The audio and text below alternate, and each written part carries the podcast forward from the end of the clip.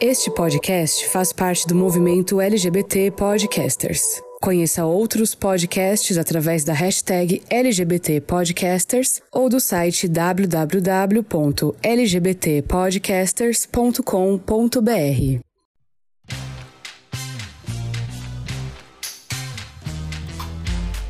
Olá! Olá, Surtado! Estamos de volta. Está começando o podcast Não Surta, o podcast onde todos os seus surtos se tornam, viram e eles são uma grande realidade. Aqui quem está falando é o Thiago. É bom estar de volta, deu tudo certo no episódio anterior, foi uma, uma loucura, vocês gostaram bastante da gente falando de episódios de sobre aplicativos de pegação, mas vamos lá, meninos, dê um oizinho para os nossos surtades, que agora também estão no nosso Surtaverso, que é o nosso grupo no Telegram. Rodrigo, dê um oizinho para a galera. Oi, gente, tudo bem com vocês? Bom estar de volta, deu tudo certo. Tamo aí, tamo online. Mamãe tá on. Vi, barbariza agora. Um beijo para as homossexuais do Telegram, para as heterossexuais também, que temos ouvintes mulheres heterossexuais, né? Um beijo aí pro pessoal do Telegram. Já vou aqui, ó. É a nossa audiência mais, mais cativa, vou ali. É, agora nós temos os nossos queridinhos, né? Não queria dizer Ah, nada. exatamente. Pois é. Exatamente. Se Deus tem os preferidos e eu também, aqueles. É. Se você quiser ser um queridinho do podcast, é só você acessar o nosso link lá e entrar também com a gente no Telegram, né, gente? É, e o pessoal do Telegram já sabia o tema do episódio desde ontem, dia 15 de maio. A gente já compartilhou lá, já recebeu alguns insights também. Então, tem notícias quentes lá. É hotline, é o hotline aqui do, do, do Não Surta. Se quiser Tá estar por dentro dos bastidores. tem que É, ir lá, aí, no, no grupo do Telegram. Eu gosto que o Ed não deu oi ainda e a gente tá aqui É, já fazendo o merchan. A gente tá fazendo jabá aqui por cima do, do Ed. Vai lá, Ed, manda um oizinho pelo menos para os surtades. Olá, pessoal, bem-vindos Surtades. Estamos aqui, episódio último que saiu, graças a Deus. E estamos aqui, gente. É isso, vamos surtar junto. Perfeito. Gente, e a semana de vocês? O que vocês conseguem compartilhar aí, aqui nesse início? Eu preciso compartilhar o seguinte, gente. Demorou, mas saiu a participação que a gente fez no FajoCast. Né? Ele, ele, diferente da gente, né? Ele tem uma gaveta aí, né? De podcast, porque vai que ele perde a gravação de um e fica sem episódio, né? Seria, seria puxado. Mas aí o, o, o FajoCast, eles têm nessa gaveta grande aí de episódios, então o episódio que a gente gravou demorou um pouquinho pra sair, mas finalmente saiu. Parabéns pro editor, né? Que, que, que editou o episódio, que é Meu assim Deus. um serviço insalubre, um serviço insalubre ter que editar aquele episódio, porque a gente não calava a boca. Mas foi Pois tudo, é. gente. Foi muito divertido gravar aquele episódio. Nossa, foi muito bom. Foi. Foi muito bom, gente. Nossa, mas eu tive a mesma sensação do David. Eu falei, meu Deus, que vergonha, a gente não cala a boca.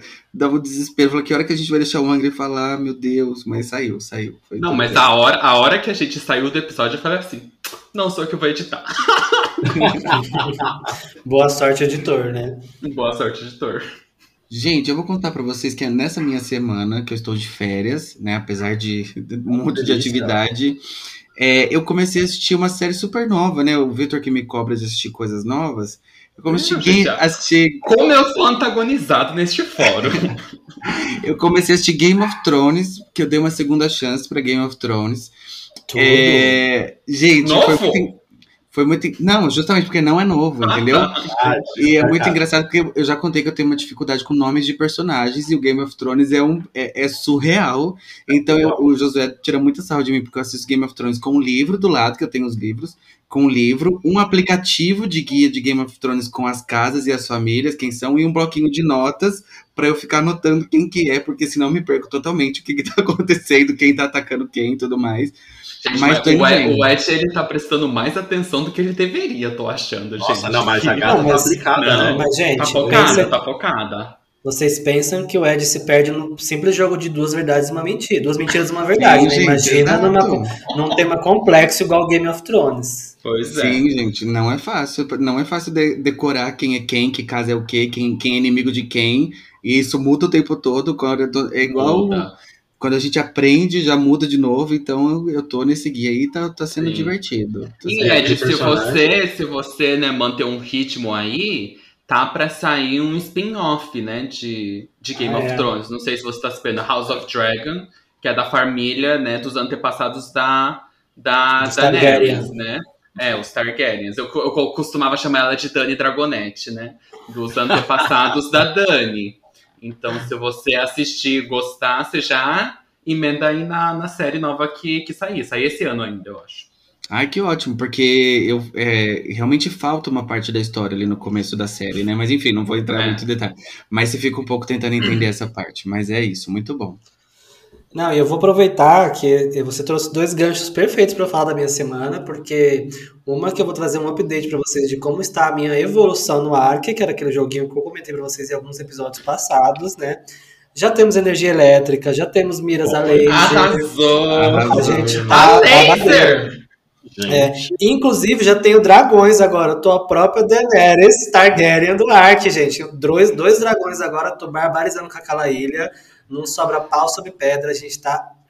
cancelando, Rodrigo. Dragonete, nossa Exato. própria Targaryen. Dois dragões, um de fogo e um de gelo, tá? Agora a gente tem um Dracarys. dragão de, de veneno, enfim, vamos, vamos nessa. Depois eu trago mais updates pra vocês. o dragão E o de se- Shade, né? É, e o segundo gancho seria de série, porque eu também comecei a ver uma série que foi a dica do Ed do episódio passado, que foi. É, é, ai, gente, esqueci. Mind Hunter. Isso, Mind Hunter. Negócio tava na da minha cabeça. lista. Mind, É. Pegou, né?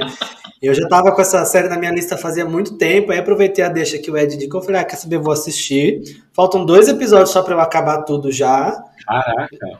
E já tô assim, já tô sentindo um pouquinho de falta, porque eu gostei bastante da série, gostei de como eles abordam, gostei do- dos atores, gostei da, de como é, de como são as, as conversas com os psicopatas, assim, acho, achei bem legal, achei bem interessante. Eu gosto desses negócios que envolvem é, psicologia, enfim, afins, né? Então, achei tudo. Depois eu vou terminar os últimos dois episódios lá, que eu tô esperando eles pegarem o bandido lá. Vamos ver se vai dar tudo certo. Mas foi babada a dica, amém.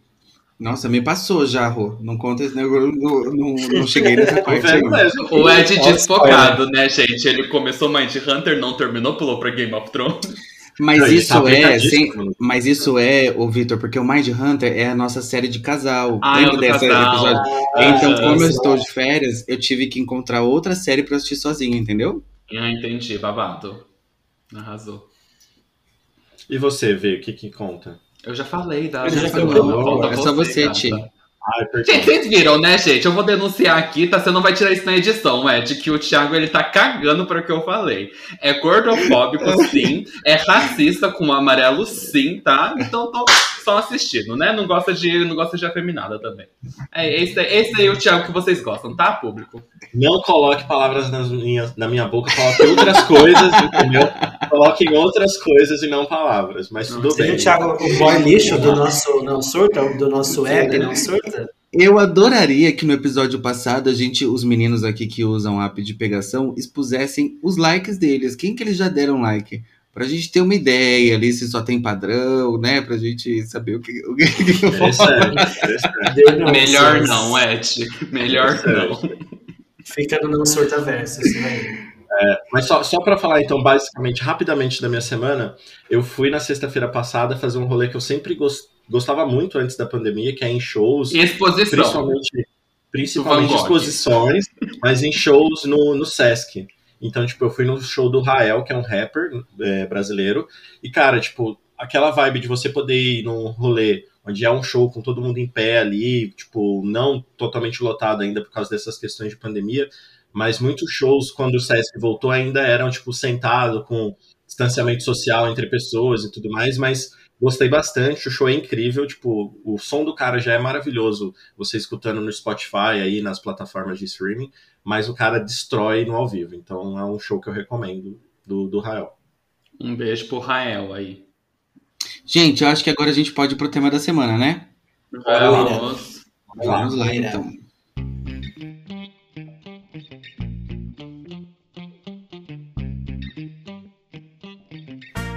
Bom, a gente vai falar então. Lembra que a gente já contou aqui no nosso podcast, já conversamos sobre o filme Não Olhe para Cima, época que foi um surto esse filme, todo mundo assistindo. E novamente aqui a gente está falando sobre uma produção da Netflix que deu um boom aí no Instagram, no Twitter, todo mundo falando, uma loucura. É... E o legal disso é que é uma produção LGBTQIA talvez, não sei.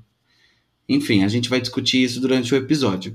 Mas, uh, só para contextualizar então, é um lançamento desse ano, baseado numa série de HQs, é uma produção do Reino Unido.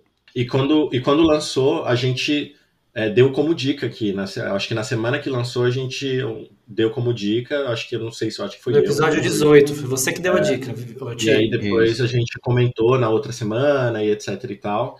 Então, tipo, e aí, cara, bombou essa série. Gente, eu é. acho que a gente ainda não falou o nome da série que a gente vai falar. Não falamos? Heartstopper. Então a gente vai falar de Heartstopper hoje, gente. Aliás, foi a dica do Thiago que deu esse boom aí, né? Todo mundo ouvindo o episódio, já lá comentando no Netflix. Então, de nada, Netflix, por essa. Não foi nada. Foi esse né? engajamento, né? Esse engajamentinho que a gente deu aí pra net, né? A gente arrasando como sempre. Então, só para contar para os nossos ouvintes como vai ser a dinâmica. A gente vai falar um pouco do que, que aconteceu em cada um dos episódios. A, a divisão aqui vai ser feita é, pelos episódios. Então, gente, spoiler. Não é que vai, não é alerta spoiler. Esse episódio inteiro é um spoiler de Heartstopper do começo ao fim. Estamos acordados, meninos, com isso? Então. Sim, senhora. Yes. Beleza. Aqui todos assistiram, né? Sim, senhora. Sim, e se alguém que tá ouvindo a gente não assistiu ainda, gata, é por conta e risco, entendeu? Eu vou falar da série inteira, detalhe por detalhe. Eu vou falar quem mama quem, aqueles, né, louca? Beleza, então primeiro a gente vai comentar dos dois primeiros episódios da série, que são Mitch e Crush, né?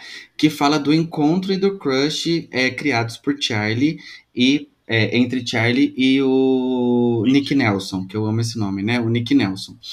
Ah, então eu vou dar uma resumida do que, que acontece nesse, nessa série nos dois primeiros episódios. É, o Charlie ele tinha um relacionamento com o Ben, que é um menino que eles tinham ali um trelelê escondido e tal. E logo depois ele é designado para sentar com o Nick Nelson na, na mesma mesa durante as aulas. no Nick Nelson? É, exato. Agora sentaram. Meu Deus, já começou já. Ai, que delícia. A é, gente sexualizando o... adolescentes de 15 e 14 anos. Eles têm é uma série. Na série, é. eles têm 14 e 15 anos. É uma série Na vida real, eles são mais velhos, tá, gente? Mas na série é 14 e 15. Que, que é uma série que não sexualiza tanto os personagens quanto não, outras séries, pena, né? Tô brincando. E é uma, e é uma, é uma série também que, diferente de outras séries que eles pegam pessoas de 30 anos para fazer uma, um personagem adolescente, embora eles tenham um pouquinho mais de idade, mas você consegue pegar uma vibe de adolescente, de fato, neles. Legal. Mas volta aí, amigo. Então, depois desse encontro, eles começam uma conversa muito improvável. Eles são personagens, né? Um nerdzinho e o outro é um popular ali do time de Hub. É, logo depois aparece o, a problemática da El, que é uma amiga do Charlie, que muda para uma escola somente para meninas depois de transicionar. Eu tenho uma coisa para falar sobre isso depois, se vocês não comentarem. É, o Taoshu. Como se diz? É Taoshu, gente? O, o nome do menino? Taoshu? O Tal, vamos falar, o Tal. O Tal, ok. É, o então, amigo tóxico, aqueles, né? Exato. O Tal, que é amigo do Charlie, começa a implicar com a proximidade deles, né? É, dizendo que ele não é um amigo para eles e que não serviria. Nasce um, um burburinho sobre um relacionamento do, do Nick Nelson com a Tara, que é uma menina que é, já Ai, gente, eu tô completamente perdido. Vamos lá. É, e, ele termina o segundo episódio com o Nick, Gel, o Nick e o Charlie. O Nick Gelson. O Nick Gelson. O Nick e o Charlie com, é, começando a, a, a, ter um contato físico, a querer encostar os dedinhos e o relacionamento deles dando sinais de que vai dar alguma coisa ali. Então, os dois primeiros episódios são Mitch e o Crush, que a gente começa a ver esse, esse relacionamento se formando e a gente tentando criar expectativas sobre eles. Vitor, o que, que você tem a compartilhar com a gente sobre o, o, os primeiros episódios? Gente, o que, que será que eu tenho para compartilhar sobre esses dois primeiros episódios? Acho que esses são os que a gente tem menos coisa para falar nesses dois primeiros episódios, porque realmente é a construção do, do ambiente, né? A gente tá construindo o que, que é um ambiente, a gente tá construindo quem são os personagens, né, gente? Que o Charlie é uma né, gayzinha, sofreu muito bullying, né? Recentemente foi tirado do armário, não saiu. Nick, né, a gente acha que esse, esse crush aí do, do, do Charlie no Nick vai ser né, ele vai tomar uma rasteira aí, né, que ele tá pegando um crush por, por hétero, né, a gente fica questionando, né, Fábio? Ao mesmo tempo a gente fica assim, ai gente, que bonzinho o Nick, gente, que vontade de pegar os dois e fazer os dois se beijar. Então, acho que a construção, a gente é introduzido muito brevemente, né, é, pra, sobre o amigo, né? A El, né? E sobre a transição que ela teve, né? Que tem o universo de uma escola só de meninos e uma escola só de meninas, e que a El acabou de transferir, e que o tal é um amigo tóxico. É isso que a gente. Aqueles. Assim, Nossa, em um pouco, sim. defendendo um pouco o tal, eu acho que o tal ele é insuportável durante toda a série. Só que eu entendo até uma parte a motivação dele ser insuportável. Não sei vocês, meninos, né? Eu já tive muito amigo viado que ficava apaixonado por, por hétero e eu falava assim, bicha, bicha, para. Para que é hétero, bicha. Então eu. Mas não era sobre isso, amigo. Era sobre a atenção não, que ele tava um com medo de parar de não, receber. É... Ele, é sobre ele, ele com né? ciúme. É não, sobre aí, ele. Mas Exato. aí eu vou me colocar como um amigo tóxico e ciumento também. Aqueles. Alô. meu papel de fala, meu local de fala. Meu local de fala, entendeu, amigo? Mas eu acho que, que existe uma preocupação. Eu acho que ele é um ciúme, coisa e tal, mas eu acho que existe uma preocupação genuína do tal com o e é Charlie. demonstrada depois também, né? É, do Charlie, exatamente, porque o Charlie ele tava criando muita expectativa em cima do, do, do Nick, né? E assim, gente, quem nunca, né? Encontrou um menino que ele era bonzinho, não né? Às vezes é um hétero bonzinho. Um hetero, assim, né? É um hetero. Fala assim, ai, gente, que bonzinho, não sei o que lá. Será que é? Será que não é? Será que ele tá sendo gente boa porque ele é gente boa? Entendeu? Será que ele tá sendo gente boa porque ele curte? Então, eu, eu entendo todo mundo. Eu entendo todo mundo. Eu entendo o Charlie, eu entendo o Tal. Eu só não entendo o Nick mesmo, né, gente? Porque eu acho que eu nunca fui crush de ninguém. Então, o Nick não, não me coloco nessa posição. Mas eu acho que, que, que, é bastante isso, esses dois primeiros episódios. É para estabelecer quem são os personagens, estabelecer que existe um crush. Eu acho que no final do, do segundo episódio, né, que é o crush, a gente já começa a perceber ali que o, que o Nick gosta, né? E tem as cenas bonitinhas na, na neve, acho que já é no segundo episódio, né? A cena que eles brincam na neve. Sim, Ai, sim. Gente, eu sou apaixonado sim. por esse casal. E você, Rô? Então, uma coisa importante que a gente não trouxe aqui, que é bom lembrar, é que para esse crush do dele nascer com o Nick, né? Ele primeiro foi rejeitado por um outro boy, né? Ele, tinha, ele tinha um relacionamento. Lixo, lixoso, lixoso. Tinha um relacionamento com um outro boy lixo lá, que era o Ben, né? O nome dele? Isso, Ben. E que por.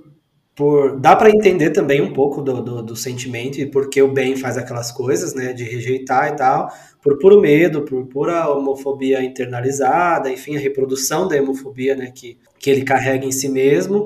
Então tem toda tem todo o, o sofrimento do, do Charlie inicial de, de, de ter esse crush nesse primeiro boy no bem, e aí ser rejeitado e ser sempre preterido, é, eles só se encontravam escondidos, enfim, acho que é, isso é bem legal eles mostrarem, né? na série. Ao mesmo tempo que dá para entender porque que o Charlie ele vai ficando com, com o Ben, que eu acho que é muito de questões de relacionamento abusivo, de você achar que não vai encontrar uhum. nada coisa melhor, né? Sim, Exato, você realmente acreditar que não tem valor nenhum, que é como até se fosse um favor a pessoa sim, estar ficando com... Sim. E não só isso, é, a gente percebe que isso traça muito da personalidade do Charlie, né? O fato dele Sim. ser um menino mais introvertido, mais tímido, mais medroso, né? Dele viver é, escondido lá na sala de artes junto com o professor que também é um homem ah, gay, é né? Que, que ajuda gente, bastante ao longo tudo, da tudo. série. Então eu acho que esse, essa, esse início é muito importante para a gente entender tudo o que acontece com o Charlie e como ele evolui, né? Durante, o, durante a série inteira. E assim, tipo, até comentando sobre esse ponto do Charlie, a gente vê o quanto ele se sujeita a essas situações do bem para se sentir, tipo, o, como eu posso dizer, a migalha que o Ben dava para ele de afetividade. Então, tipo assim, ah, eu não posso te encontrar agora, eu vou te encontrar só depois. Foda-se o que, você acha. Entendeu? Então, tipo, a primeira cena é justamente isso. Ele indo até a biblioteca, que era o lugar escondido onde eles se viam, que, tipo, era o único lugar que eles poderiam ter algum tipo de intimidade, e era, tipo, aquela intimidade ainda bem, bem seca, e o cara fala, ah, a gente não posso agora, é, vou em outro lugar, entendeu? Só então, quando mostra... ele queria e quando ele podia, né? Isso. Então, uhum. tipo, eu gostei bem, eu acho que a série, nesse início, ela apresenta muito bem os personagens, mesmo que não profundamente, mas ela pincela e fala assim, ó, olha esses, olha esse, esse mundo aqui que a gente vai tratar. Essas então peças então, que a gente vai jogar. É, da El, que... que eles já trazem ali no, no, no ponto da El, desculpa, Vi, mas eles só acabam falando assim, aconteceu, ela foi para outra escola, ela transicionou, foi para outra escola, e eles meio que comentam que teve alguns problemas na escola que eles estavam, de algumas pessoas e alguns professores. Então, tipo, que são coisas que não se aprofundam tanto depois na série, mas, tipo, que você já entende, tipo, o contexto, e eles partem de um princípio onde é uma amiga nossa que tá lá, e que, tipo, não, isso é, essa questão dela não é um problema pra gente, pode ser um problema para outras pessoas, mas ela Sim. tem um acolhimento conosco. Ti, eu preciso muito falar sobre essa parte, porque é, me, me, eu fiquei muito curioso, porque é, na série inteira a palavra transgênero não é falada nenhuma vez. Nenhum momento. É, é. Só, eles, só é citada. deixam claro, né? Exato. Só é citada transfobia uma vez durante toda a série. Existe uma vez que alguém fala a palavra transfobia se referindo a El. Eu fiquei esperando assim, que hora que eles vão contar a história dela? Que hora que eles vão deixar explícito que ela é uma, que é uma pessoa trans, né? E não acontece isso na série, não é uma crítica necessariamente, não é um problema. Mas só para compartilhar, porque era exato esse ponto que eu ia trazer sobre a El, que eu só fui realmente é, sacramentar no meu entendimento que se tratava de uma mulher trans lá pro terceiro, quarto episódio. É, o, o Onassis, meu marido, também teve essa mesma percepção. Ele só foi entender, acho que no, no episódio 6, 5, ele ainda me questionou. Ele falou, ela é trans? Eu falei, é, porque para mim, por mais que eles não tenham é, é, deixado muito explícito com essas palavras, ah, ela mudou de escola por isso, eu acho que eles foram muito sutis da forma que eles, que eles falaram isso, eles conseguiram deixar claro, sem usar as palavras, sem deixar super explícito, assim, sabe? Porque eu identifiquei logo de cara. Ah, ela estava num colégio só para meninos e ela foi para um colégio de meninas. Então, tipo, entendeu? É, e como eu, como eu tava falando, talvez essa sutileza venha justamente da normatização desse tópico. Então, tipo, para aquele universo dos amigos dela, aquilo não era uma questão. Então, tipo, eles comentam da questão dos outros sobre ela e que ela foi, etc e tal, para outra escola, e aí segue o baile nesses dois primeiros episódios né? Então, é. tipo, mas voltando aí na, nessa introdução dos personagens, eu gosto bastante dessa atmosfera teen que eles acabam criando, que eu acho que, né, aqui como homens, tipo, mais velhos, digamos assim, né, homens cis, gays velhos, você não é um adolescente, Victor. Então, claro, cara, seu lugar. Pré-adolescente, né? 12 anos, 13 anos, uma aqueles. Mas assim, eu acho que um, um pouco do sucesso também da série é de comunicar com essa, essa como essa atmosfera atual para essas pessoas, e os adolescentes, etc., que é muito dispare do que a gente viveu e que muitas vezes é o nosso sonho que talvez a gente gostaria de ter vivido. Mas eu acho que a gente vai explorar um pouquinho isso mais para frente. Mas eu uhum. gostei bastante de, desse início. E aí, esse e, o, e, a forma que eles vão construindo, tipo, esse crush entre o, o Nick e o Charlie. Então, tipo, aqueles interesses de você conversar com a pessoa, aqueles sparkles, né, que eles usam um pouquinho tipo de efeito para mostrar tipo Aquelas coração batendo. O que, que é sparkles? Explica para os nossos ouvintes que não são as, as, as faíscas saindo. Patrocínio, né? Patrocínio aqui. Mas é isso, eu acho que esse, esse jeito sutilzinho de ir mostrando como que vai nascendo um envolvimento, tipo, um interesse, né? Eu achei bem, bem gostoso, assim, de você se ver. Eu achei interessante porque eles não tiveram medo de colocar um, um, um romance cafona. Né? Porque se você for ver, é cafona, né? Se você é, for pensar. No, se for, né? Exato. Se você for pensar num romance hétero, seria muito cafona, muito clichê, seria cansativo. Mas a gente não teve isso historicamente, né? No entretenimento, então pra gente é, é entregar o, o, uma coisa que todo mundo teve ali e a gente nunca tinha tido, né? Então achei bem interessante. O que eu ia comentar, né, que a gente falou brevemente sobre adolescência, talvez a gente aborde um pouquinho mais pra frente, mas que apesar de ser uma atmosfera nova, né, de uma nova adolescência, tem algumas questões ainda da nossa época que ainda se refletem. Por exemplo, é, o Charlie vê todo mundo ao redor tendo relacionamentos afetivos, né, relacionamentos amorosos, Sim. e a gente, né, como LGBT, principalmente eu que cresci num cu de cidade, né, é, não tem oportunidade de exercitar isso, né? De se descobrir. Então, acho, eu consigo me enxergar no Charlie dessa forma. Na, no resto da história dele, não muito, porque não tem um Nick Nelson até hoje. Mas eu consigo. Como, como é um, uma realidade contemporânea, porém ainda passa por coisas que a gente também passou, né? Na nossa adolescência. Legal, gente. Então vamos para o próximo bloco, onde a gente fala do terceiro e do quarto episódio, é Kiss and Secret. Aqui a gente tem, como o nome já diz, né, o primeiro beijo dos personagens do Charlie e do Nick. Ah, o, eu, aqui a gente começa a tentar o Nick introduziu o Charlie no seu ciclo de amigos e é interessante como ele não percebe o quanto isso é doloroso para o Charlie, o quanto que isso pode ser perigoso para ele, né? É, talvez até por inocência, por não saber exatamente o que, que ele vai passar ali dentro. É, o ciúme do tal começa a ficar ainda pior e ele começa a investir ainda mais contra o, o, relacionamento dos dois e entra a problemática da amiga do, do Nick que chama ele para sair, né? E convida ele para sair. No final do episódio, no aniversário do Charlie, eles saem para ir pro boliche e ali acontece a primeira vez aonde o, o Nick diz expressamente pro Charlie: "Eu gosto de você, eu quero ficar com você", né? Ali onde tem a, o, o boom de fofura dentro do boliche contextualizado? Esqueci alguma coisa, gente, desses dois episódios? Eu acho que você esqueceu que, tipo, tem uma problemática ali quando eles se beijam, que, tipo, há um momento onde tipo, há um envolvimento dos dois, tipo, eles se beijam, mas quando o Nick vê que outras pessoas podem saber do que aquilo, aquilo que aconteceu, que seriam os amigos dele, que, que são homofóbicos, do time de rugby, etc e tal, ele se assusta e ele acaba deixando o Charlie sozinho ali naquela situação. E o Charlie, mais uma vez, com uma pessoa que, tipo, se sempre se sujeita a ser a pessoa que entende 100% das coisas e releve, etc., ele se coloca num no quarto, quinto, sexto lugar e super entende o Nick Nelson e tipo e deixa a, né, tipo, ele esquece dele mesmo, entendeu? Ele é, para mim o destaque isso. o destaque aqui é a diferença que o Charlie percebe, o episódio que chama Secret, né? Sobre o Charlie, o Nick se permanecer no armário e o relacionamento que ele tinha com o Ben. Ele coloca, ele faz um paralelo entre os dois tipos de relacionamento e fala: não, com você é diferente né? Porque sim. ele tem o mínimo sim, sim, quando eles estão juntos, né? É, isso foi na festa do. Na verdade, não foi no boliche, foi na festa do. Do, do menino lá eles do rugby, esqueci o nome dele. É. Que ele se beija né, depois da. O Harry. Uhum. É, é, enfim. Foi na festa dele, né? Lá na casa, lá na mansão lá que ele alugou pra festa. No hotel que ele alugou, né? Exatamente. Eles, e é colocado assim, não, nosso caso é totalmente diferente. Então, vamos, já que você tá falando, Rô, vamos começar com você esse, essa parte? Você falando claro. então sobre o, o, o Kiss e o Secret. Tá.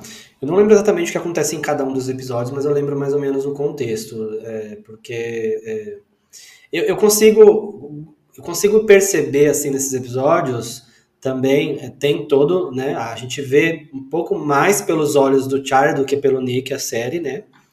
Mas é, eu consigo perceber muito também do que o, o que o Nick está passando, né, nessa, nesse início aí, até ele beijar, até ele ficar confuso, não saber o que, que tem. E eu acho que, por mais que ele ainda não entenda, né, tudo o que está acontecendo com ele e tal, naquele momento de descoberta da sexualidade dele, eu acho muito legal ele sempre defender, tentar defender ao máximo, né, o, o Charlie, né, tanto que ele briga com os amigos na festa, ele sai na mão lá com o menino lá no meio da, ah, não, minto, né? ele saiu na mão, foi no cinema, né? Foi um pouquinho mais pra frente. Foi, é, mas ele discute com eles na festa. Mas ele, mas ele dá uma, uma discutida, tanto que ele sai da festa lá e larga tudo lá pra, para priorizar o Charlie, então eu acho legal isso. E, e também é, é, foi o momento que ele, acho que deu aquele estalo nele, foi quando ele viu a Tara beijando a namorada no meio do baile, né? Essa cena uhum. bem, ela foi bem emblemática para mim, porque ele estava totalmente perdido, sem saber o que estava acontecendo com ele, aquele monte de sensação, gostava do menino e, e, e tinha os amigos, não sei o que, estava no meio, daquele turbilhão, turbilhão de emoções, e aí ele vê duas meninas lésbicas lá se beijando no meio da festa, sem a menor preocupação com quem estava olhando ou com o que estava acontecendo, e aí você vê, ele também não fala nada na hora, né? Mas a gente que é LGBT, você consegue ver, saber exatamente o que ele está sentindo ali naquele momento. Uhum. Eu achei aquilo assim, muito incrível. Né? Muito incrível Sim. de ver a forma como eles. A forma como eles colocam as coisas na série é muito boa, porque eles não são explícitos em nenhum momento, mas eles conseguem passar exatamente a emoção que a gente está sentindo na hora. Eu não sei por, se é porque a gente é, por ser LGBT, consegue se relacionar, ou se é porque eles são muito bons em, em em colocar aquilo na tela ou se é um combinado das duas coisas. Né? Faltou né? a perspectiva de um hétero aqui neste daqueles. Nossa, é... mas isso é muito real, porque eu fico. Agora você falando, eu fico imaginando, tipo assim, o hétero nunca vai ter as mesmas percepções que a gente. Nunca, e ele nunca. não vai entender várias coisas que a gente se é. coloca no lugar dos personagens, né? Tipo, a hora que eles verem assim, ele beijando, eu pensei assim, dá uma paz, assim, você fala assim, encontrei alguém.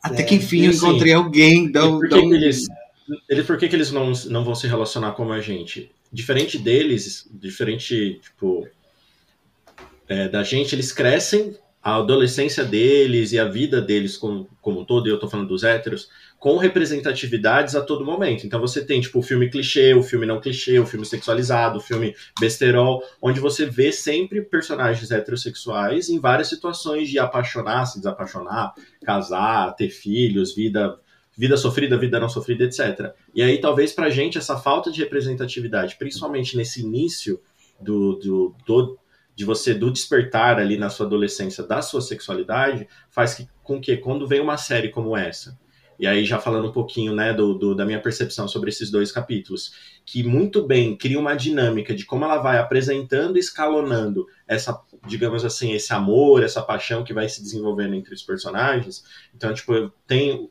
como que o, o, Charlie vai se apaixonando, como que o Nick vai entendendo que ele está sentindo é diferente do que ele sente por outros amigos etc, que o Charlie não seria só um amigo dele, que ele gosta muito e tudo mais, e ele vai se permitindo sentir, ao mesmo tempo que ele tem medo, ao mesmo tempo que ele está confuso, ao mesmo tempo que ele não entende, até o ponto, né, tipo, dele, tipo, queria muito que o Charlie estivesse na festa, então ele tá na festa lá com a outra menina que tá dando em cima dele, mas ele não vê o momento do Charlie chegar. E quando o Charlie chega para ele é tipo, puta, muito bom. Só que aí vem os amigos dele, aí os amigos dele levam ele lá, porque estão falando da menina, que era o, o crush dele, etc e tal. E aí acontece tudo que o, que o Ro falou, da menina, tipo, contar para ele que é lésbica, que tá com a colega dela que é a namorada dela, elas se beijam. É um puta cena legal de representatividade. Ele fala, cara, eu tenho que ir atrás do Charlie. E aí ele sai atrás do Charlie, eles acabam se beijando, e é um momento, tipo assim, fantástico dessa, dessa cena do beijo, mas também traz a problemática que eu comentei, né, que é, tipo,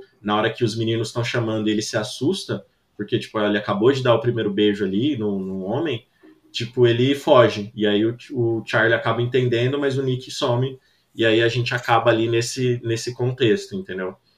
Mas, assim, eu, eu acho que eles levam muito bem, assim, o clímax, até chegar eles desenvolvem muito bem e chega nesse momento mágico, assim, dos dois se beijando e tal. É, e, eles, e, e, eles conseguem colocar, é, por mais que o Nick tenha essas atitudes que a gente sabe que não são as melhores, a gente sabe também que não, não é errado.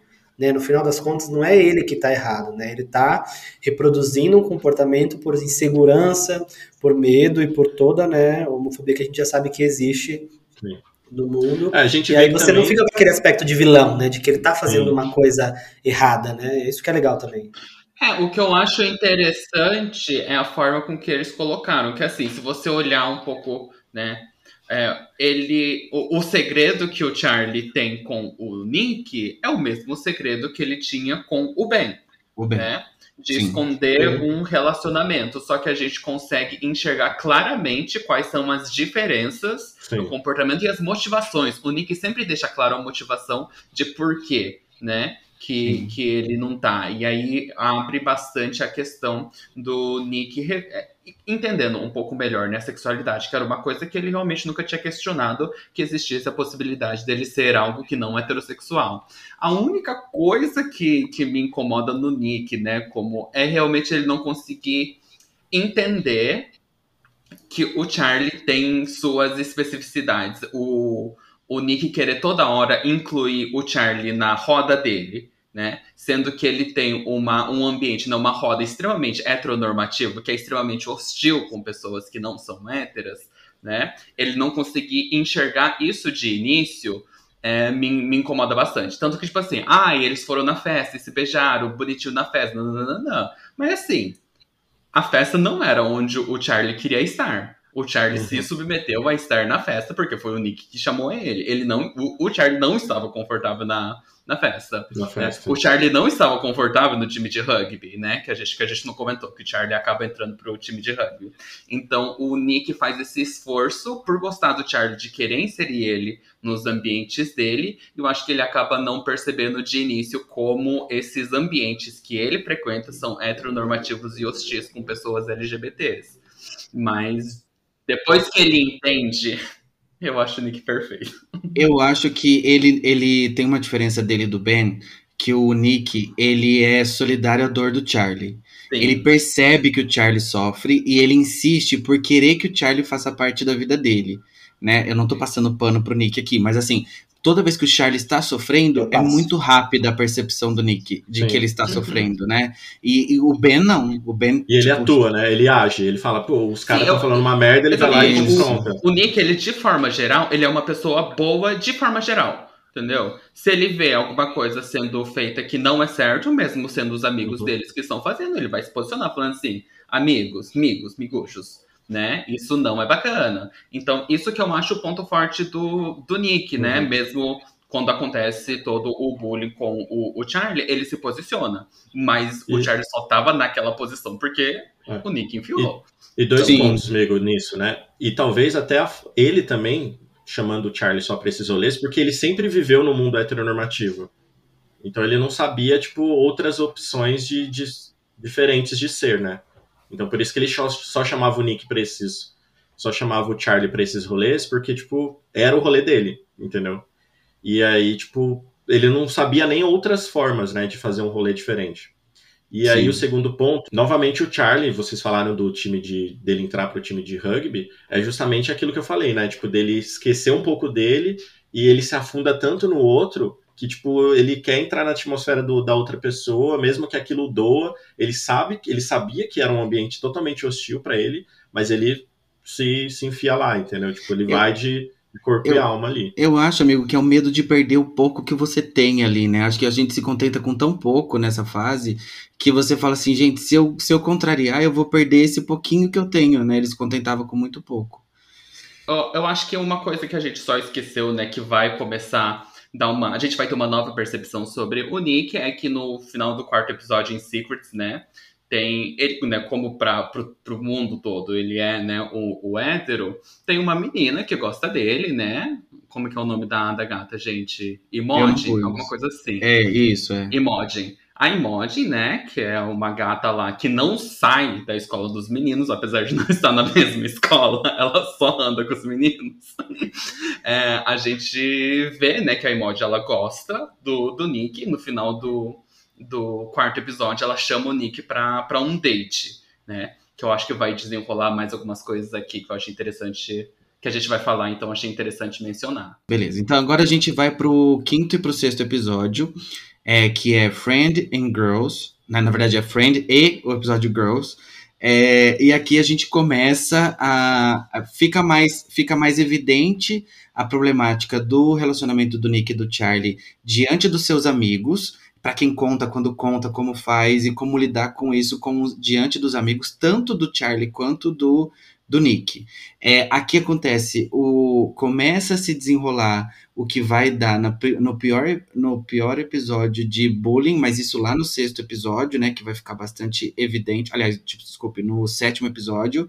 E o Charlie, o Nick, começa a pesquisar sobre bissexualidade. Gente, eu também achei incrível essa parte. A hora que ele vai lá no Google e acha um monte de referência, e ele encontra um digital influencer, né, um youtuber que fala sobre bissexualidade, e ele começa. Olha, juro, eu tô até arrepiado. E ele começa a, a a ver alguém e olha que ele. você nem é bissexual, hein, Exato, olha, pra você ver. Eu sou amigo, eu nunca me assumi. Só, só precisa. Mentira. É no armário, É, você. É, eu tô no armário como bem ainda. É, então, assim, ele começa a ver alguém falando sobre aquilo e ele descobre que existe. Talvez ele já tivesse ouvido, né? Mas considerar ser bissexual é, é um processo muito, muito bem colocado, como tudo na série, né? Mas é muito bem colocado. E aí, agora, começando pelo Tiago, Tiago, o que, que você tem a, a falar sobre esses, esses dois episódios? Enfim, o que, que você tem pra dividir com a gente? É, começando sobre esse lance da bissexualidade, né? Que aí a gente volta novamente à questão do, da representatividade, que a série ela lança algumas, algumas pinceladas do quanto isso é importante na comunidade LGBT. Seja nas meninas lésbicas que se assumiram e que se beijaram lá na festa com todo mundo, e o Nick vê isso, e seja o Nick também buscando na internet, que eu acredito que a maioria dos LGBT já fizeram isso, de buscar na internet tipo sobre a sua sexualidade para ouvir de outras pessoas aquilo e que quando você também escuta do outro ou você lê a respeito isso também te ajuda a, você se entender. Porque num primeiro momento ali vamos pensar na adolescência é você consigo mesmo. Você tá sentindo coisas que para o ambiente social que você vive heteronormativo elas são diferentes elas são díspares. Ou seja aí você fala putz não me encaixo aqui. E num primeiro momento né é, muitos gays caem também na questão de por negar que é um, um homem gay, fala que são pessoas bissexuais, etc. Muitas pessoas passam por uma fase como essa. E também tem pessoas bissexuais, né? Que de fato são pessoas que se atraem por gêneros, não só por um, por pelo gênero oposto ou pelo mesmo gênero. E aí é, é muito legal esse lance dele estar pesquisando, de, dele ouvir sobre essas coisas, ele parar para refletir se é exatamente aquilo que ele sente e tudo mais. Então eu gostei bastante desses, dessas duas óticas tanto da bissexualidade dele procurando, quanto dessa questão das meninas lésbicas. Eu não vou falar muito sobre os outros tópicos para os meninos poderem falar, mas eu vou só Na encerrar. minha adolescência, sobre um- eu queria falar que na minha adolescência eu busquei informações bastante, conf- bastante confiáveis num site chamado xvideos.com. É louca. Que é um negócio Aprendi de estudo de caso, né? Na prática ali, entendi. Nega. Mas Sim. o que eu ia encerrar era no o lance também das meninas, que a gente acabou não focando muito. Então, tem também a ótica na escola, só de meninas, onde, num primeiro momento, é um alívio elas terem saído do armário e se assumirem que elas não eram só amigas, e sim elas eram um casal. Mas você também começa a perceber que, mesmo naquele ambiente, que geralmente a gente atrela tipo, a homofobia muito ao machismo e ao homem, né? Hétero. Mas você começa a ver também, tipo, certas homofobias voltadas ali para as duas meninas do grupo, que, tipo, elas começam a ser tratadas diferente, elas com- começam a ouvir várias questões bem absurdas a respeito delas terem se assumido, que vão, as outras meninas vão pegar, vão virar lésbicas, etc e tal. E isso é uma Uhum. coisa que dói, mas você entende que, tipo, é aquilo que elas estão passando. É, eles não foram nada sutis com, com a lesbofobia que aconteceu, É, não, né? é, de fato, de fato. Eles não foram. Então, tipo, tem outros tópicos, mas eu queria focar muito nesse. Eu acho que os meninos vão explorar os, os demais tópicos desses dois episódios. Mas isso eu acho que são duas coisas que me marcam bastante. E esse desenvolvimento do, do, do Nick e o, es- o desenvolvimento desse casal que, tipo, acaba passando, né? Tipo, sendo influente ali, tanto na, na história do, do Nick quanto do Charlie.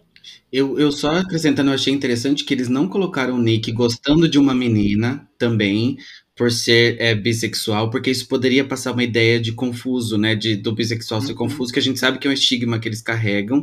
Então, assim, se ele trouxesse uma menina também, ficaria muito mais explícito a bissexualidade dele, porque a gente não vê o Nick interessado por nenhuma garota durante o. o, o- Só uma cena que ele vê uma, uma moça ali, que ele olha pra moça e olha pro.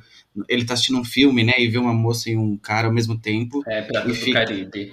Isso, e aí ele fica ali se questionando e tal, Dividido. dividido, mas é, se, se, como o Thiago bem colocou, se, o- se a série tivesse colocado alguma mulher em que o Nick se interessaria, já traria uma outra, um outro estigma que eles tomaram muito cuidado de não colocar. Então achei bem legal. Tanto isso também. Tanto que ele, ele se entende bissexual, começa a se entender bissexual no momento que vocês justamente fizeram a ponte, que é ele marcou um encontro com a menina e etc. Ele acaba indo no aniversário do, do Charlie, não vai no, no encontro com ela, mas ele troca essa ideia com ela. Então, tipo assim, ele se entende como bissexual, ele vai e fala assim, tipo, né, do jeito dele ali, do, do que ele tá se entendendo, dele não se encaixar, perceber que ele não se encaixa no ambiente que ele sempre esteve. E, tipo, mas ele não precisa ir ficar com a menina e depois ir ficar com o Charlie pra falar que ele é bissexual. Eu É, e ele foi muito responsável. Eu achei que o Nick foi muito responsável com a emoji na hora de falar que Reizinho. ele aceitou porque ele se sentiu pressionado, mas que né, não ia rolar nada, né? Então vão ficar por aí. Né? Mas eu queria voltar na questão das, das sapatãs. Gente, as sapatãs vão salvar o mundo e o Heartstopper é prova disso. então, absolutamente tudo. Mas assim, né, fora essa parte, né, da gente ter, né, duas lésbicas maravilhosas aí na, na série, eu me senti também, outro, talvez seja uma visão que eu, que eu tive também por ser LGBT, né, mas como a gente já vai começando a... a a, a bem prática mesmo, a questão das famílias escolhidas e como a comunidade se constrói e se apoia, né? Que eu acho Uhum. que a forma com que o relacionamento do Nick e do Charlie é, andou não teria andado dessa forma se não tivesse tido um, um, um empurrão ali da, da sapatão, né? Que a gata vira e fala assim: e se a gente fizer um encontro duplo, né? E tipo, o Charlie, o Nick, né? Ele apesar de não conhecer tão bem assim, né, a Tara, né, ter tido sido um crush lá, mas ele se sentiu muito confortável em contar, né, pra Tara e pra namorada dela que ele tá tendo um trelelê lá com com Charlie Kikiki. justamente, é um kikiki, justamente pelas duas, né, também serem da comunidade, e saber que que ia ter esse acolhimento. E eu acho que elas acolhem os, do- Uhum. os dois de uma forma muito maravilhosa, né? Então, eu acho que aquela cena deles na quadra, sentando os três conversando, é tipo uma das minhas coisas que mais aquece meu coração. Apesar Sim. do Charlie ser o meu personagem preferido, né? Aquela cena ali dos três, eu falo assim, ai, gente. Eu vi, e não só isso, né? Ela, além de ela acolher o Nick também, elas acolhem a Ellie assim que ela chega na escola, né? Então a- as, as meninas são a primeira amizade que a El faz assim que ela muda de escola depois dela ter feito a transição. Então você já percebe ali também uma, uma questão de, de acolhimento que realmente eles deixam muito claro que acontece com Dentro da as- comunidade, né? Sim. Exato. Eu achei interessante que eu tenho, eu tinha duas amigas lésbicas no ensino médio. Isso a gente tá falando de 2007 por aí, e elas eram completamente assumidas na escola, uma escola estadual do interior de Minas Gerais. E elas andavam de mão dada no intervalo, enfim.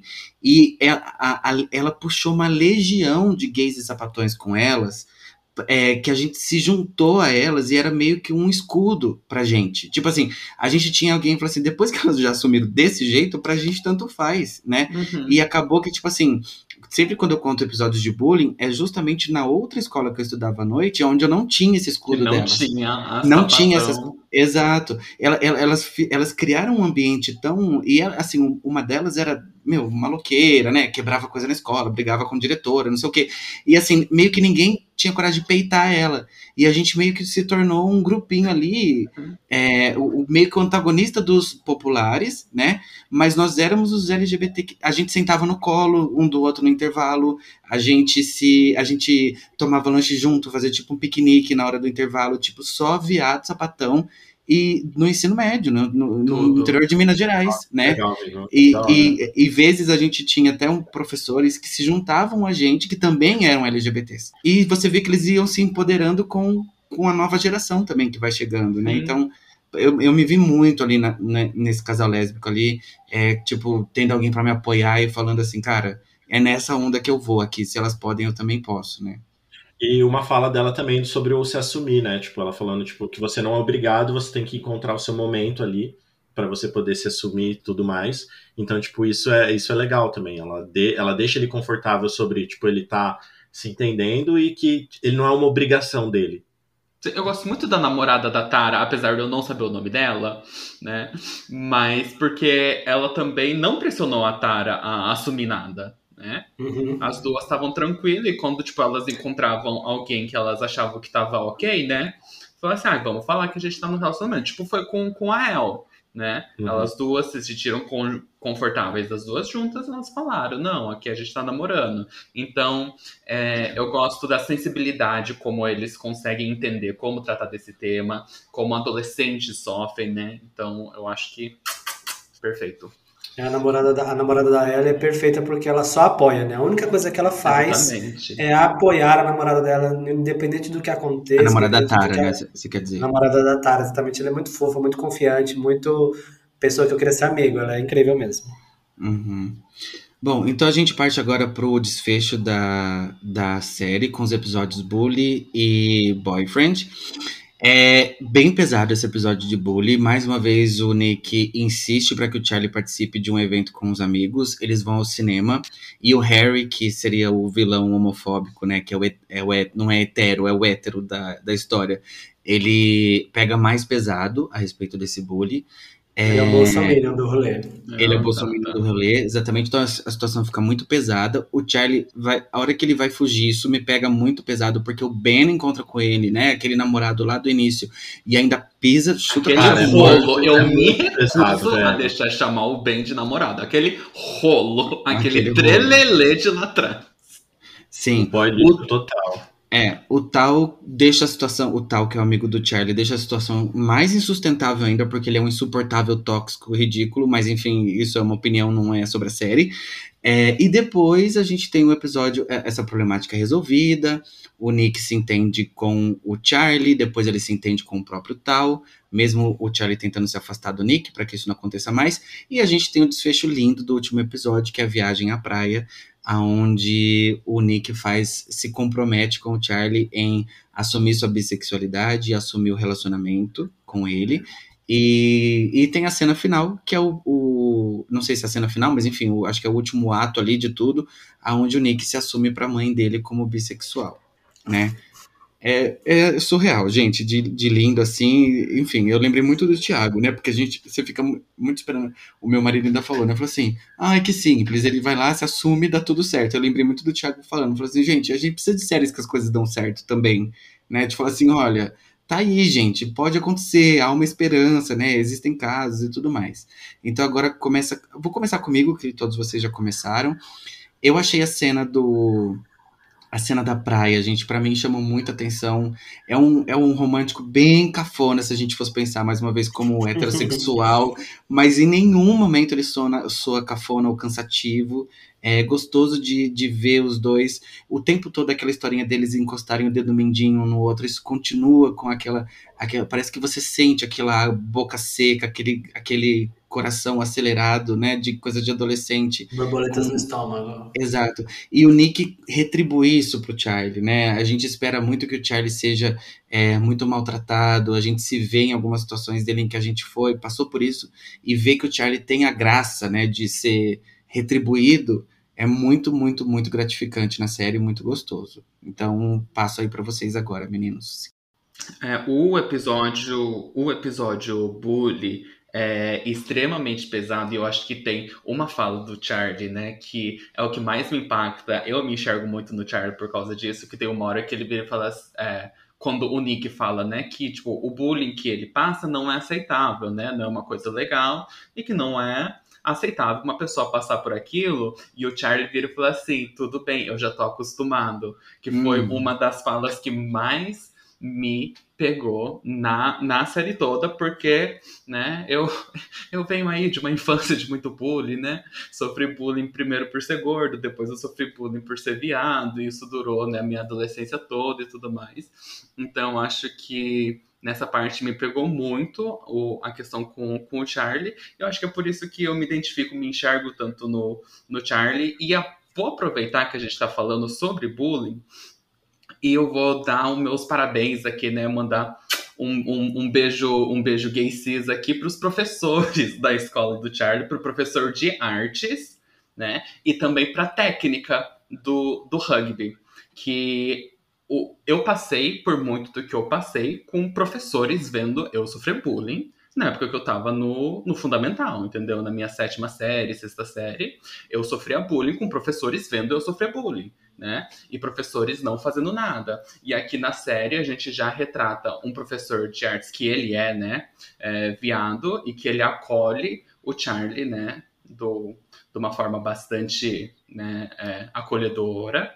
E a gente também tem a professora, a, a técnica, né, do rugby, em que ela tenta criar um ambiente para que o Charlie ele se sinta confortável jogando rugby até a hora que o que o que o Charlie fala que vai sair do time de rugby, ela falou assim: "Não, mas os meninos fizeram alguma coisa, se você quiser eu vou ter uma conversa com eles". Né? Então, eu, eu quero dar nesses parabéns aí por colocarem professores assim, porque eu acho que que é a realidade de muitos LGBTs aqui ter sofrido bullying na cara de, de professores e professores não fazerem nada por você. Né? E um ponto muito importante sobre esse, essa professora, que tem um momento que ele fala que tipo não era o mundo dele, que ele a pessoa dele não deveria estar ali, e ela fala: "Você não é o primeiro LGBT no esporte". Sim. Uhum. Tipo, entendeu? Então, tipo, do tipo, tem outras pessoas que são LGBTs e que esse, esse mundo aqui também é para eles. Sim. Uhum. Entendeu? Ele não tem que ser é, único e exclusivamente heterossexual, embora seja extremamente é, excludente, extremamente tipo preconceituoso, não vai ser fácil, mas tipo ela tenta dar essa realidade no sentido assim, se é rugby que você gosta, vamos fazer dar certo, entendeu? Então ela está sempre incentivando ele, etc. E também o professor de artes que embora deixe ele ficar lá, às vezes para se esconder, que ele passou um semestre lá onde ele se escondia, muitas vezes dava umas batidas nele falando assim: tudo bem, isso tem que ser temporário, você não pode ficar aqui para sempre. Uhum. Você tem que saber sair desse seu caso. Tem até aqui. a hora, né, que quando ainda não tá desenvolvido o relacionamento, que ele virou falou assim: esse é o menino que você pega em segredo ou o hétero que você tá apaixonado? Sim. Ele fica olhando pro, pro, pro Nick também, quando o Nick aparece lá. Tipo, ele não sabe Sim. quem que é, e ele já fica bravo olhando pro Nick. Tipo, é, é, é, bem legal essa parte mesmo. Isso, esse, esse rolê dos professores. Um, um ponto que eu ia acrescentar sobre essa, essa, esse episódio do bullying, que é algo que eu vejo muito hoje. Por exemplo, na minha época, o pessoal fazia bullying, foda-se, entendeu? Tipo, na eles falavam. Época não, tipo assim, ah, tudo bem, é isso mesmo, é minha época, as coisas evoluem e tal, e graças a Deus que elas estão melhorando. Mas tem uma coisa que eu senti muito sutil sobre homofobia, é que, tipo assim, antes as pessoas eram homofóbicas e foda-se.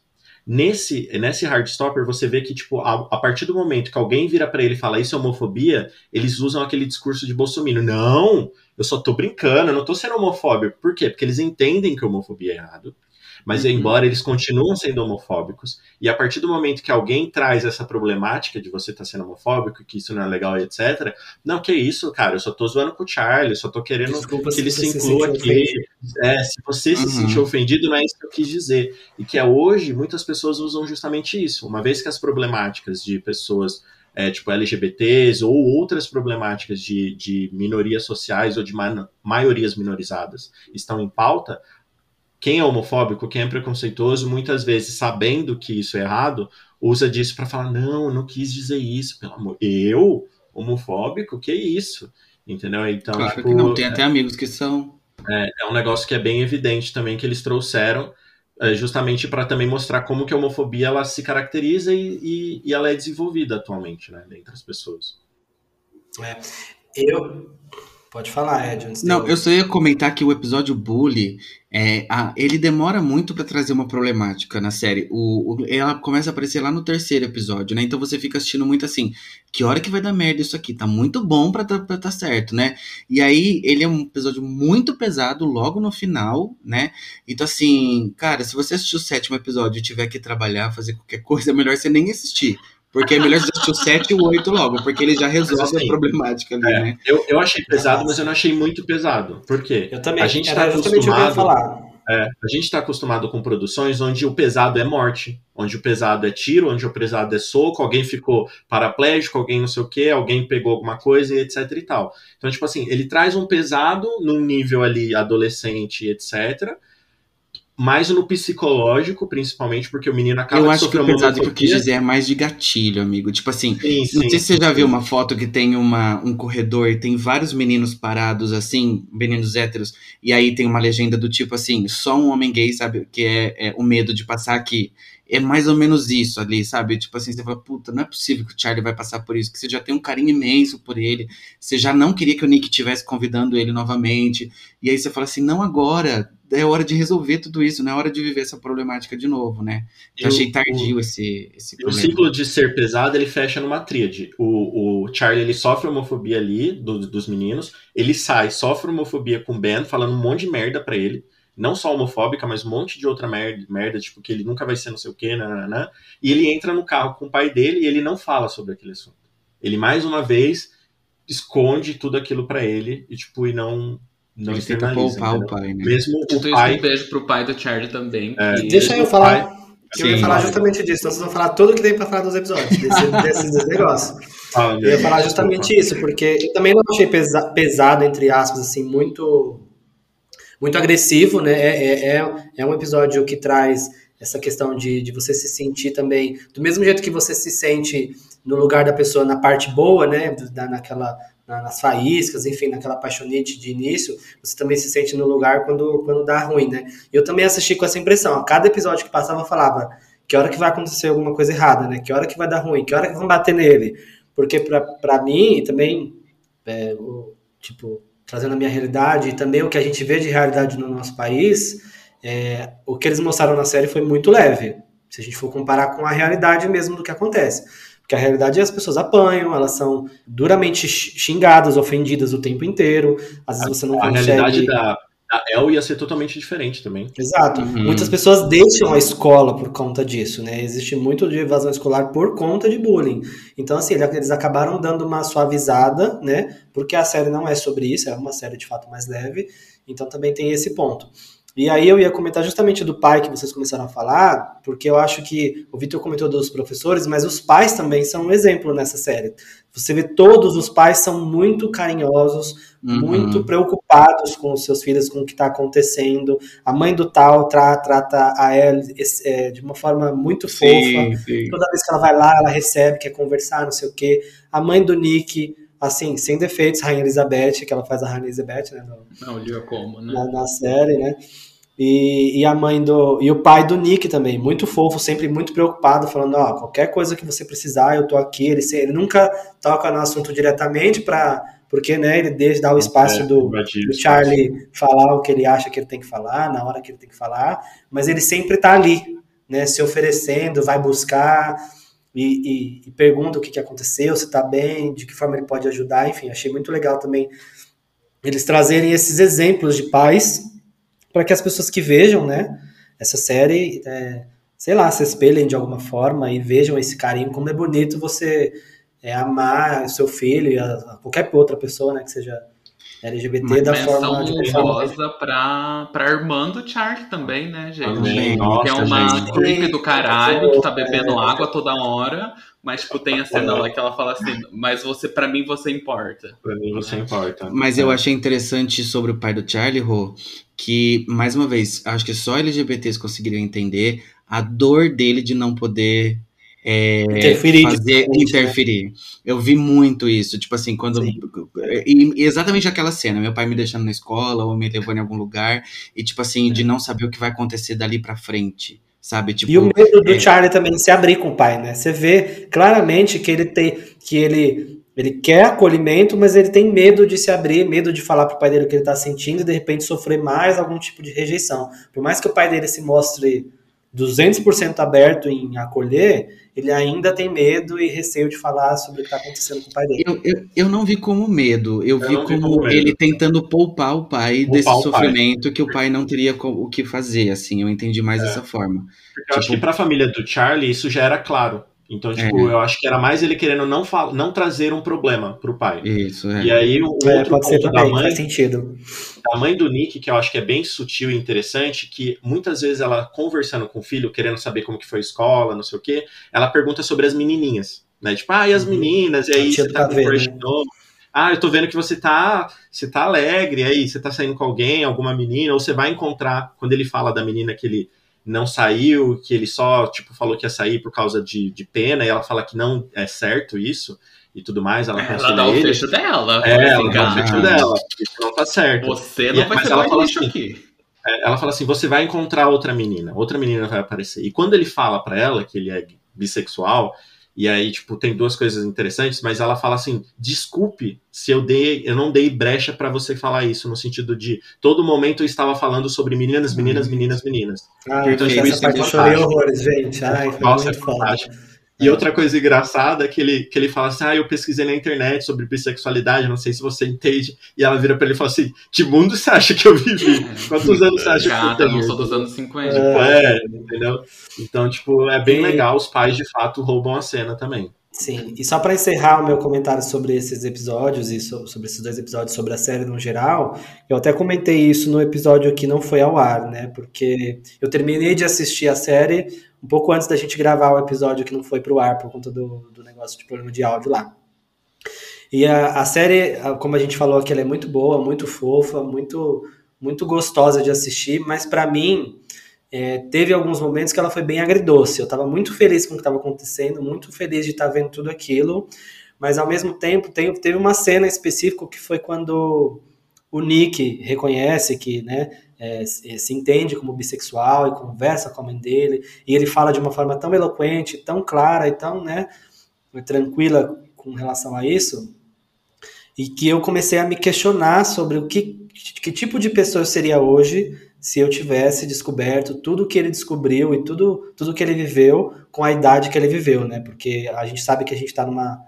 É, por mais que a gente ainda tenha muito bullying, muito problema com relação à aceitação LGBT, a gente tem pequenos avanços, então as, os adolescentes de hoje, até trazendo o caso da Júlia aqui, que foi aquela nossa menina, a nossa amiga que mandou uma amiga sorteio falando do colégio dela e tal. Então a gente vê que as coisas estão mudando. Então eu fico me perguntando, né, que tipo de, de, de adulto eu seria hoje se eu tivesse tido essa oportunidade de viver plenamente a minha sexualidade, puder, é, pudesse, é, pudesse ter descoberto o meu primeiro amor é, é gay com uma, com, sendo mais Abertamente, jovem, enfim. Né? Exato, é, eu fiquei muito me, me, me questionando sobre isso e voltando ao passado e falando, puta, que droga, né? Como a gente perde, como a gente perdeu muita coisa por conta de preconceito, né? Enfim, as coisas acontecem do jeito que elas acontecem, né? Eu não sou frustrado, infeliz por conta disso, mas eu também me questiono, né? E, e, e lamento o tanto de coisa que a gente perdeu por conta do preconceito, né? Que a gente deixou de viver da nossa forma é, plena, né? Certas experiências são ceifadas, né, da gente. Eu acho que eu já comentei no episódio de criança viada e no outro que a gente falou também sobre outros aspectos de ser LGBT e criança, que, tipo, quando eu me eu, eu tive crushes em meninas, fiquei com meninas, etc. Mas quando eu me entendi que eu também sentia por, por homens, eu, por viver no ambiente onde eu vivia, tipo, heteronormativo, ouvir algumas coisas das, da minha família e da escola que eu vivia, eu suprimi tipo, eu reprimi totalmente a minha fase adolescente de se desenvolver nesse aspecto. Eu foquei em outras coisas, eu já era um cara nerd, então eu foquei exatamente, tipo, nisso e esqueci todo esse resto, porque eu sabia que se eu fosse enfrentar aquilo naquele momento, onde eu não tinha nenhum tipo de aliado, onde eu não tinha nenhum tipo de abertura para isso, a probabilidade de eu encontrar uma homofobia muito forte ou uma falta de apoio era muito grande. Então, tipo, eu passei essa adolescência que o Heartstopper mostra de você poder se descobrir, ter os primeiros amores, etc. Eu não tive. Então, tipo, foi um negócio que eu ainda me escondi e falei, não, vou focar em outras coisas. Isso não é prioridade para mim agora, porque tipo, vai dar merda. E aí, tipo, por, eu acho que é por isso também que, que se comunica muito com a gente a série, por você pensar numa uma adolescência que é para mim agora, com 30 anos, é utópica, mas de como deveria ter sido, como poderia ter sido, e aí você se você se conecta muito com a série. Então, ela pode ser piegas, ela pode ser clichê, ela pode ser várias coisas que para uma pessoa hétero, se fosse uma série totalmente heterossexual, ia ser muito mamão com açúcar. Mas uhum. pra gente, ela nos toca em várias outras questões. Tem muito ela mais significado do que, do que é. realmente tá ali, né? Pra, pra, uhum. Pra quem vive, para quem é LGBT, que, que vai entender os, todos esses significados que a gente está falando. É, ela fala com o Tiago lá de 15 anos e etc. E aí eu só queria jogar uma bomba aqui que a gente não falou, que eu acho que é importante a gente falar, que a El começa a se apaixonar pelo amigo dela, né?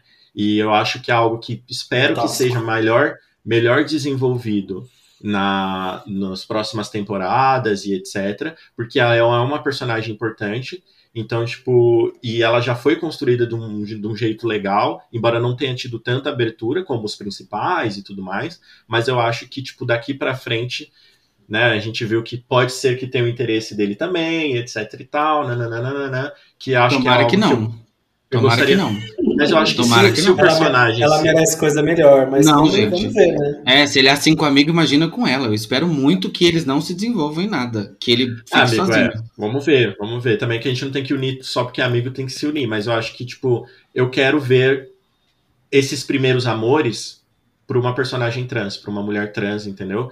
Também quero. Que talvez, Que não talvez, é, que talvez seja utópico para a realidade do Brasil, onde a expectativa de vida de pessoas trans é 35 anos de idade, aquela questão que a gente fala de evasão escolar, mas é importante para uma questão de representatividade a gente ver narrativas onde essas pessoas também consigam ser felizes, consigam tipo se desenvolver, consigam tipo viver, entendeu? Então eu- eu Uhum. quero muito é, ver isso.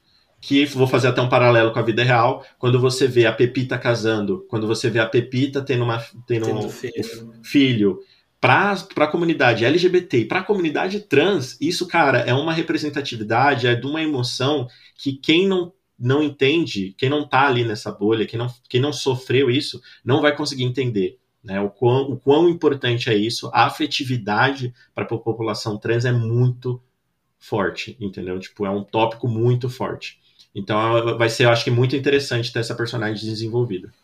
É sobre. Bom. Concordo. Bom, gente, eu ia pedir considerações finais, mas eu acho que a gente nem tem tempo para isso. A gente Já estão tudo bastante. muito bem considerado, né? Exato, a gente já conseguiu conversar bastante. Quem tiver aí escutando, quiser ir comentando lá no Telegram o que, que tá achando, se a gente fala, faltou falar alguma coisa, se demos alguma rata, algum bola fora.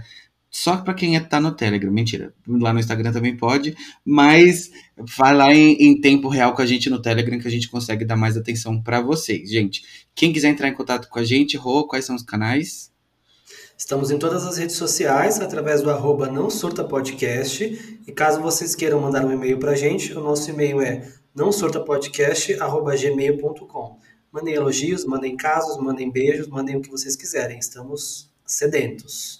Surta Jeans, a gente acabou não falando da cena da chuva, a gente acabou não falando do final da cena com, com mais propriedade sobre a cena da praia, então a gente deixa para vocês. Então, nessas, nessas plataformas que os meninos falaram aqui agora, comentem sobre esse, essa parte apoteótica aí do, da série, desse encerramento, o que, que vocês acharam da série como um todo e desse momento final. E já que eu pedi para vocês comentarem, então além do Instagram, a galera que ainda não entrou no nosso grupo do Telegram, ele vai estar tanto nos nossos destaques, a gente vai colocar lá o story que a gente colocou o linkzinho para vocês. A gente também vai colocar na nossa bio, vocês conseguem ter o acesso ao Linktree, onde vocês têm todas as plataformas que a gente está disponível. E aí lá a gente também vai colocar o link do nosso grupo. E aí você pode entrar pro Surtaverso e barbarizar conosco. Legal, então vamos pro jogo das sete dicas, gente?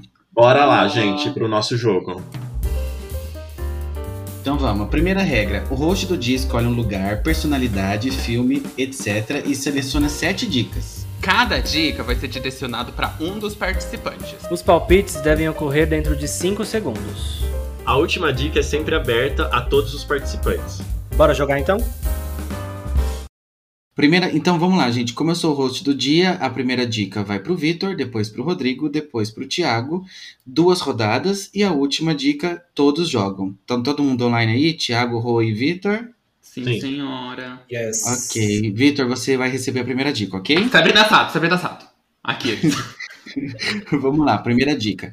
Esteve em mais de 156 países. É, Glória Maria. Ah, pra puta que pariu, se fuder. Toma, que Ah, é. merda! Você começa com a pior dica possível, Porra, né, velho? dica fácil. Começa Ed. com dica difícil, Ed, pelo amor de Deus. Olha, eu vou falar uma coisa, os ouvintes não estão vendo minha cara de merda agora. Porque na última eu trouxe dicas que a dica é ruim. Agora eu trouxe mais fácil, agora a dica é boa demais.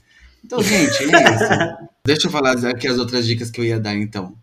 É, saltou no maior bang jump do mundo, com 233 metros de altura. É, entrevistou Madonna em 2005, estava na primeira transmissão em HD da TV brasileira, foi a primeira repórter a entrar no link ao vivo no Brasil, a primeira repórter negra da TV brasileira, e a última dica que eu esperava que fosse a matadora é: uma das viagens mais famosas dela foi para Jamaica, que virou um meme na internet depois de ter experimentado o ganja, um convite em uma vila Rastafari. Mas, gente, flopado, flopadíssimo. Parabéns, Vitor. Muito bom. Vocês iam adivinhar também, Rodrigo e Thiago? Sim, Eu sim. ia, com certeza. Primeiro, Ah. primeiro chute. Ai, gente, ó, bom, o episódio vai ser mais rápido. Vamos para as dicas então? Vamos para as dicas.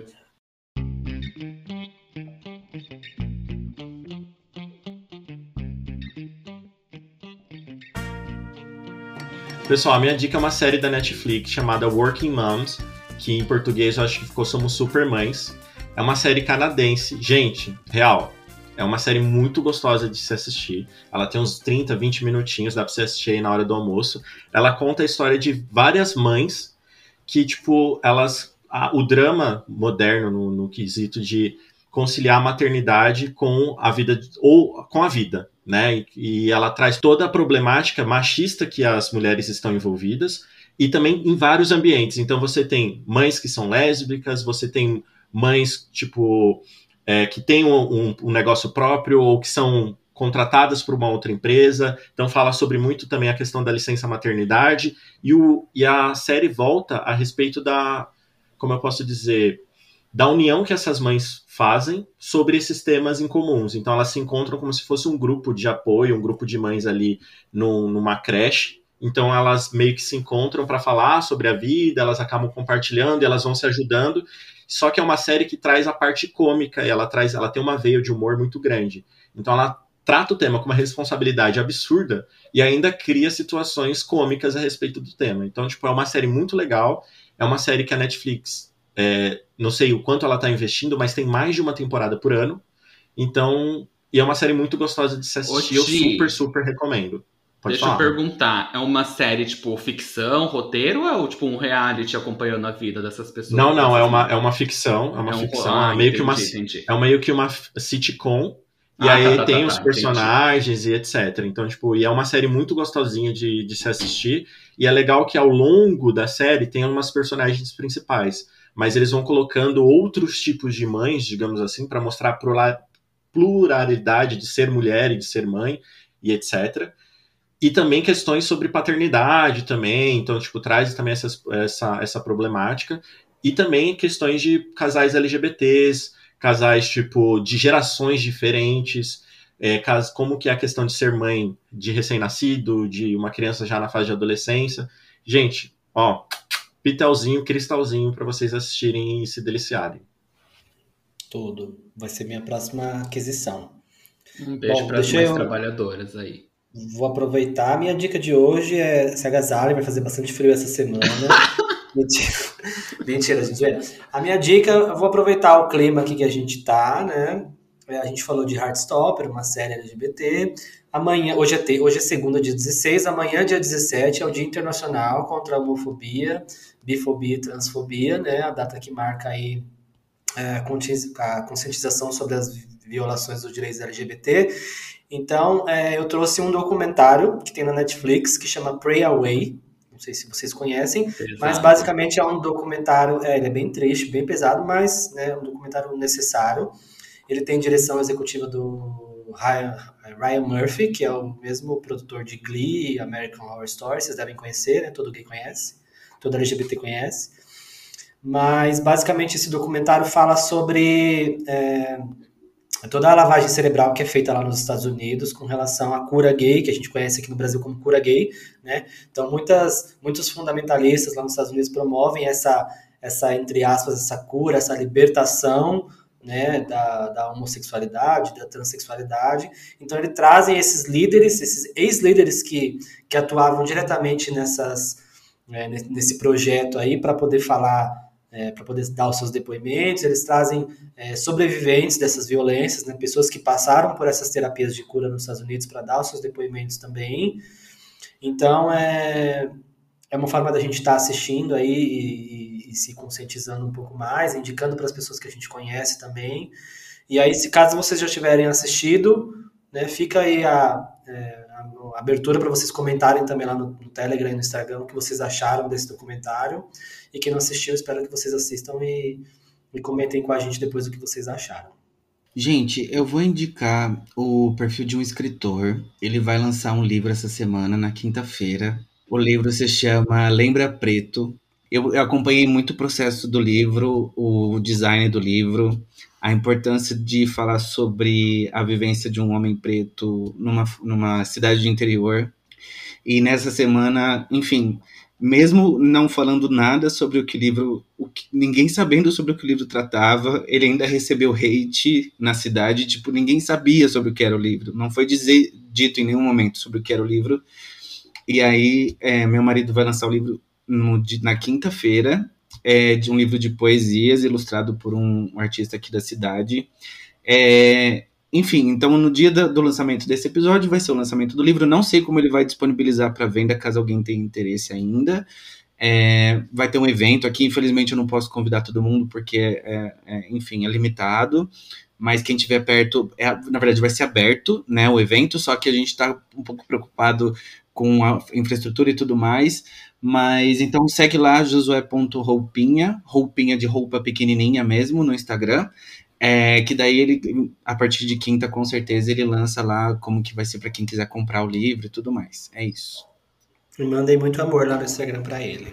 Por Sim. favor, gente, barbarizem e consumam é, conteúdos de pessoas pretas, de pessoas LGBTs, principalmente quando a gente está falando sobre as nossas vivências e quando a gente também não está falando das nossas vivências, está falando de qualquer outra coisa mas a gente precisa assim valorizar. Apoie um tipo, autor apoiar. nacional também, né, Isso. gente? Ai, chega de lambecude transfóbica, vamos apoiar autores nacionais também. É isso aí. Sem diretas, né? Victor? Não, de forma nenhuma. De forma longe nenhuma. de mim, falar de longe alguém assim. De mim, longe de mim, né? É, pra fechar a minha dica, tá, gente? O, o Rô deu um updatezinho sobre o joguinho. Eu vou recomendar joguinho também tá? Ah, eu vou ser acessível, vou, vou, recomendar um jogo que é gratuito, que é Pokémon Unite, né? Só para lembrar que o Vitor é putinha de Pokémon, só que os jogos de Pokémon é, são muitas vezes bastante inacessíveis, porque normalmente vai precisar de um console da Nintendo e tudo mais. Eu acho é mais que... pro público do Thiago, né, Vitor?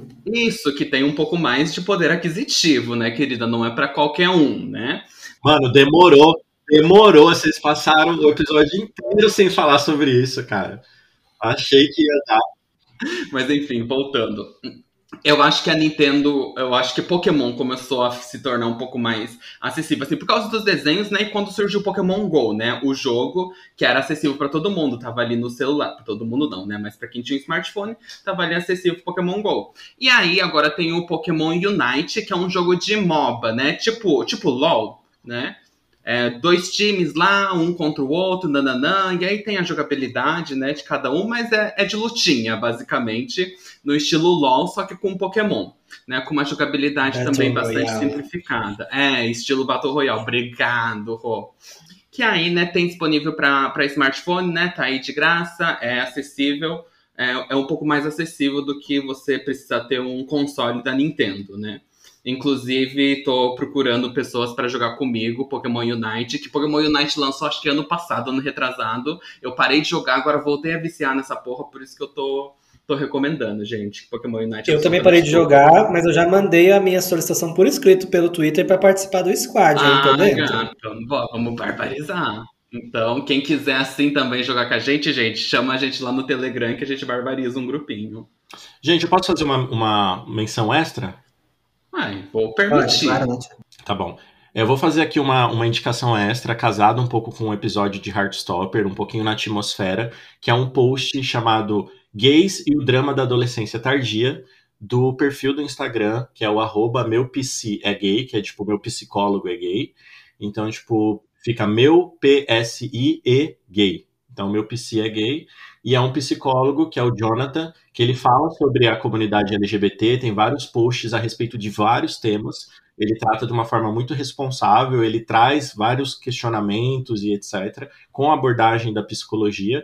E essa, esse post é bastante interessante, que você consegue fazer um paralelo também do porquê que também o Heartstopper vem se tornando um fenômeno e etc., justamente por essa questão do drama da adolescência tardia, que é quando, tipo, muitos, muitas pessoas LGBT suprimem, tipo, reprimem a sua sexualidade ou a parte da adolescência, e elas acabam vendo esse tema depois, quando elas já têm uma, sei lá, uma estabilidade financeira, ou, ou saem de casa, ou encontram um ambiente um pouco mais seguro, né? E isso pode ser um pouco mais tarde do que a população heterossexual. Então ele conta um pouquinho sobre esse tópico e é um post bem legal de, de entender, de se discutir, etc. Muito bom, pessoal. Hoje com cinco dicas, uma gravação de uma hora e meia, a gente está de parabéns. O editor que lute, mas vamos lá, a gente vai conseguir fazer um bom trabalho aí. Gente, então é isso? A gente tem um episódio, então? Temos um episódio. Temos um episódio, gente. Barbariza lá no Telegram, longuíssimo, quase uma temporada de Heartstopper, mas ó, beijo, beijo, gente. Beijo, gente. gente. Conversa com a gente no Telegram. Jabá do Telegram fortíssimo